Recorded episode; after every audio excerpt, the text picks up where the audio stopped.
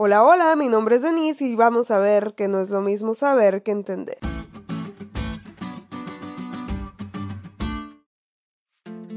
Mi mamá siempre me regaña por maquillarme mientras conduzco. El otro día vi una publicación que decía que ya van a multar a las personas que se maquillan mientras van manejando. Así que le dije, mamá, ya vi la publicación, no me la compartas, no me la mandes por mensaje, no me la etiquetes, ya la vi. Honestamente la multa es lo de menos y no es como que me sobra el dinero, pero como dicen las personas mayores que yo, de los males, el menor. La verdad es que puedo provocar un accidente y eso sí puede ser fatídico. Yo sé eso, pero no lo entiendo porque a veces me sigo maquillando mientras manejo. Y es que cuando sabes algo pero no lo entiendes, evitas que te lo estén diciendo, te escondes, evades la plática o de plano tomas una actitud de yo lo me la voy a rifar, me vale todo. Daniel al estudiar el rollo de Jeremías, y no, no lo estoy diciendo como un término millennial, así eran antes los libros, al estudiar nota algo importante. Yo, Daniel, miré atentamente en los libros del número de los años de que habló Jehová al profeta Jeremías que habían de cumplirse las desolaciones de Jerusalén en 70 años. Oh sorpresa, Daniel estaba viviendo al término de esos 70 años. Él no solo abrió su Biblia, la leyó y luego la cerró sin saber ni lo que había leído, ¿no? Él no la leía para callar su conciencia o cumpliendo un protocolo. Él la estaba estudiando a profundidad, sacó cuentas y dijo, estamos próximos a volver a Jerusalén, Dios lo dijo y Dios lo va a cumplir. Así que hizo algo inmediatamente después de leer esto.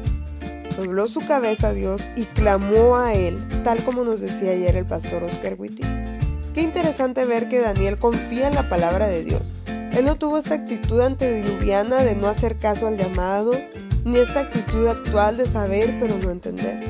Confió en la palabra de Jehová, pero también vio la condición del pueblo y vio que era fea. Habían roto su relación con Dios y en esas condiciones ellos no podían volver a Jerusalén, tendrían que ser expulsados o exiliados. Recapitulando, Daniel se topa con una promesa de volver a Jerusalén.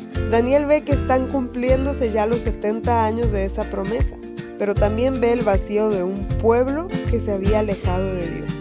Así que actúa elevando esta hermosa oración a quien pueda hacer algo por ese pueblo. Hay una gran diferencia entre saber y entender. Por ejemplo, nosotros sabemos que hay un poder tratando de borrar la imagen de Cristo de nuestra mente. Justamente lo veíamos la semana pasada. También sabemos que Satanás está como león rugiente buscando a quien devorar. Y también sabemos que estamos viviendo lo último de la historia de este mundo, pero muchas veces parece que no lo hemos entendido.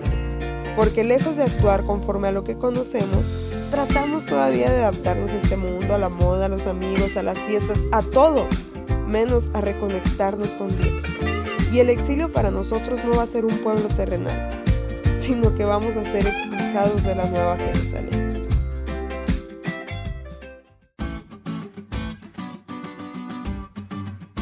¿Te diste cuenta lo cool que estuvo la lección? No te olvides de leerla y compartir este podcast. Es todo por hoy, pero mañana tendremos otra oportunidad de estudiar juntos.